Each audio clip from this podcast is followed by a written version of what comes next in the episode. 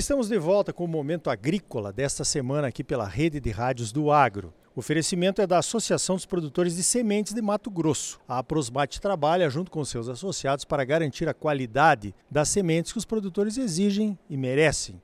Olha só, na reunião do RTRS, a mesa redonda da soja responsável, que eu participei em São Paulo, encontrei o Chico Graziano, uma reunião interessante. Nós discutimos bastante essa nova lei europeia do desmatamento zero, que os europeus vão implantar até o final de 2024.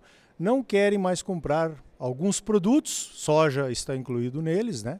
Que tenham alguma relação com desmatamento, mesmo legal, depois de dezembro de 2020. Chico, como é que você está vendo, digamos assim, essa nova imposição dos europeus aqui para a soja brasileira? Bom dia. Bom dia estou vendo como uma imposição. uma imposição, e eu diria uma imposição inaceitável, por ser impositivo. O que, que é isso? Né? Nós é, temos maturidade suficiente, nós temos conhecimento, nós estamos acompanhando o que acontece na agenda da sustentabilidade no mundo todo, a preocupação com as mudanças de clima, com o desmatamento, né? É, nós temos uh, legislação rigorosa para cumprir do Código Florestal. Então, o agricultor brasileiro é, não está por fora dessas discussões. Alguns resistem mais, mas na média geral, eu sempre digo, os produtores modernos e tecnológicos do Brasil topam encarar a agenda da sustentabilidade. Agora, o que nós não, não aceitamos é que nos imponham regras absurdas. Então, a União Europeia passou do ponto eu acho que isso agora está voltando. Nós estamos nessa reunião aqui, né, é, acompanhando essas discussões. É, os europeus realmente eles é, passaram um pouco do ponto. É, eles querem jogar sobre os nossos ombros uma responsabilidade que não dá para ser assim. Eu gostei muito da apresentação ontem do André Nassar, falando em nome da Biov, que representa a indústria do, que esmaga soja né, e milho, da indústria de óleo vegetal do Brasil é, dizendo: olha, vamos colocar uma data para frente. Então vamos supor aqui, a partir de 2025, nós não vamos mais comprar tal produto em áreas de desmatamento. Bom, você pode até não gostar muito, mas pelo menos eles estão dando uma sinalização para frente e você fica pensando: bom, se eu quero continuar nesse mercado, caramba, vou ter que seguir essa regra aí, vou me preparar para isso. As indústrias também estão eh, sabendo disso, vão se preparar para isso. Agora, querer botar uma regra dizendo até 2020 quem desmatou, como? Mas aí é no passado, né? Em 2020, os agricultores que fizeram desmatamentos, estou falando de desmatamento legal, né?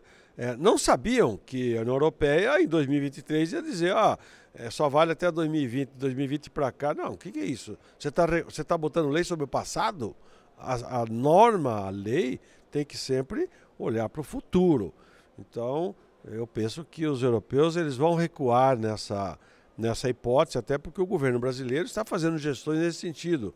Eu outro dia participei de uma reunião com o embaixador André Corrêa do Lago, que é secretário de Clima e outras coisas lá do Ministério do Meio Ambiente. É uma pessoa muito conhecida, desde a época do governo Fernando Henrique, eu conheço ele. Ele, ele é um dos craques nossos, realmente, em negociações internacionais relacionadas ao meio ambiente.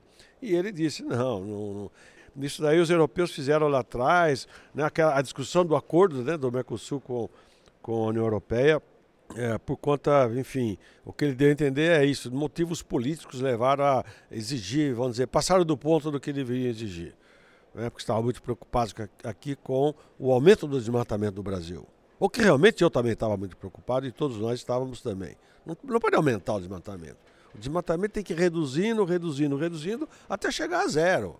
Né, isso é o, é o lógico que vai acontecer. Precisa ver no tempo, né? nas regiões, até quando vai chegar isso daí. Então, eu senti uma certa é, é, segurança de que o governo brasileiro não está desatento a essa imposição dos europeus. É, aliás, o governo brasileiro entrou na OMC junto com 17 países essa semana, né? Questionando justamente essa questão. É, esse, esse, era, esse era um dos pontos, né? Porque se você tem uma Organização Mundial do Comércio, é, você e, e, e nos acordos internacionais que nós fizemos, esses dos quais eu participei quando era deputado ainda, em 99, 2000, 2001, naquela época lá, é, discutindo os acordos de livre comércio para abrir as fronteiras dos produtos brasileiros, né? Nós tivemos que ceder em subsídios, eles tiveram que ceder também. Enfim, é, a norma do comércio internacional é de que você não pode, tipo assim, você não pode usar desculpa para botar barreira. E meio ambiente passou a ser uma desculpa. E passou a ser uma barreira. É, é uma desculpa para colocar barreira. Né? Isso não é aceito pelas normas do comércio internacional. O problema é que a OMC está meio mal parada, faz muitos anos. Né? Ela não está mais atuante como era no passado. Então, esses países estão se movimentando para fortalecer novamente a Organização Mundial do Comércio e via ONU, porque a OMC é um organismo ligado à ONU, né, poder dizer, opa, pera lá, discutir meio ambiente é bacana, agora usar meio ambiente como barreira comercial, isso é proibido.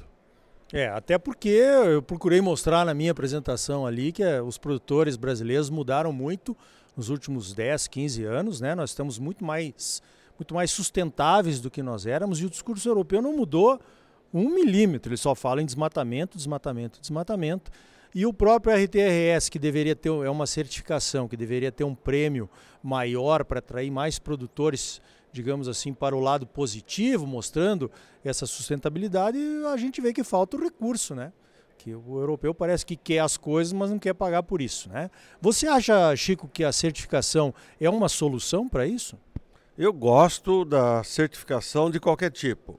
Sempre defendi na, na melhoria de qualidade dos alimentos que o Brasil produz, ou qualquer lugar, é que você tenha sistemas de é, controle de qualidade. Certificação, portanto, em geral, né, é um processo bom. A experiência que eu tenho, trabalho há muitos anos com isso, tive uma empresa de certificação, certificávamos o mercado europeu, Global Gap, certificávamos orgânicos. Durante 15 anos eu trabalhei com isso. Hoje é uma empresa pequena, nós tínhamos éramos três amigos, três sócios agrônomos, acabamos vendendo ela. Mas a certificação melhora a gestão da propriedade rural. Um produtor certificado em qualquer protocolo, Rainforest, ou eh, certifica Minas, ou orgânico, qualquer certificado, né? o Bom Sucro, que é para cana-de-açúcar e álcool, é, leva a melhoria de gestão da propriedade. Como eu sou professor de economia rural a vida toda, eu gosto disso. Agora, é, é, preciso, como você bem falou, que a certificação tenha uma vantagem. Qual é a vantagem para o produtor? Bom, muito bem, quem quer, quem quer vender limão para a Europa precisa ter um certificado do Global Gap, senão o supermercado europeu não vai botar o limão dele na gôndola. Então, nesse caso, a vantagem da certificação é que você abre a porta do mercado europeu para vender frutas in natura. Por exemplo, nós trabalhávamos um pouco com isso. Então, qual é a vantagem da RTRS? Né? A vantagem é, bom, no caso, teoricamente, você gera créditos, esses créditos vão para a plataforma e eles são adquiridos pelas empresas da cadeia produtiva e você gera o crédito aqui quem, quem cumpriu o protocolo, a empresa lá compra aquele crédito para atender ao seu mercado consumidor, e isso remunera o produtor. O problema é que esse valor está muito baixo. Então, ou ou o mercado de créditos RTRS é, se eleva né, para 4, 5 dólares ou euros, aí já seria uma remuneração suficiente para pagar os custos da certificação, ou a RTRS teria que desenvolver, através de parcerias dela própria com toda a cadeia produtiva, outros mecanismos que levassem a essa vantagem, inclusive, por exemplo, na venda do produto físico. Eu vou vender uma tonelada de soja RTRS, minha tonelada vale mais do que quem não tem. Aí, obviamente, o, o produtor vai olhar isso daí e fala: caramba, eu vou entrar nesse negócio. Então, está precisando ter o aquecimento dessa remuneração, é, que é uma velha discussão da agricultura, desde quando surgiu esses mercados certificados. Né? Mas eu sinto, sinceramente, Ricardo, que as coisas é, estão caminhando para esse sentido. Bom, tomara que seja certo, porque esta agenda agora do baixo carbono e agora aquilo, eu acho que a maior vantagem que surgiu no mundo da sustentabilidade é o conceito da agricultura regenerativa, porque nós somos regenerativos na veia. Então, quando se fala, não, então vai, certificar, vai certificar e vai garantir, vai premiar quem faz a agricultura regenerativa, pô, deixa para nós, porque nós sabemos melhorar perfil de solo, nós sabemos fazer plantio direto. Os produtos biológicos estão aí, nós somos campeões mundiais de biológicos, mas agora falta então botar isso na equação, né? O regenerativo entrar na equação do carbono também. Muito bem, eu conversei com o Chico Graziano aqui direto de São Paulo, né, do evento que a mesa redonda da soja responsável promoveu. Foi um prazer te encontrar aqui, Chico. Parabéns pelo trabalho e obrigado pela tua participação aqui no Momento Agrícola. obrigado. Eu estou participando aqui, tenho que dizer, como embaixador do CAT de Sorriso. É, o Clube Amigos da Terra de Sorriso faz um trabalho muito bacana, eu acompanho há muito tempo e eu assessoro o CAT de Sorriso para levar essa, essa ideia para frente. Não só RTRS, ou seja, certificar produtores, do Mato Grosso ou de qualquer lugar, mas você também é, fazer com que o agricultor tenha maior sensibilidade para proteger as suas nascentes, é, para fazer todo esse trabalho que é ligado à agricultura regenerativa mundial.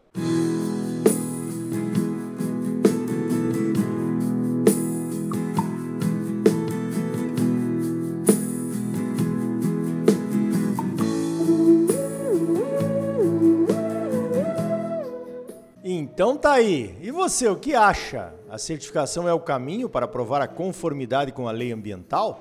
Só se tiver prêmio, né? Porque o custo para certificar com certeza vai ter. O evento do RTRS estava cheio de certificadoras de olho nesse mercado, é claro. A pergunta que não quer calar, que está atravessada na garganta de todos os produtores do Brasil é essa: quando é que vão valorizar aquilo que fazemos de bom? Por enquanto, estamos sendo punidos por coisas que não somos nós, os produtores, que podemos resolver, como o desmatamento ilegal, por exemplo. Mas pode ser que haja outro caminho. Veja só, no próximo bloco vamos conhecer um pouco sobre a China e o que os chineses, nossos principais parceiros comerciais, pensam sobre essas questões de desmatamento, produção de baixo carbono e sustentabilidade. Entrevista exclusiva, hein? Não deixe de ouvir. A China e seus mistérios não tão misteriosos assim. E ainda vai nascer. A Associação dos Produtores de Sementes de Mato Grosso, a Aprosmate, trabalha, junto com seus associados, para garantir a qualidade das sementes que você exige e merece. Não saia daí, voltamos já com mais momento agrícola para você.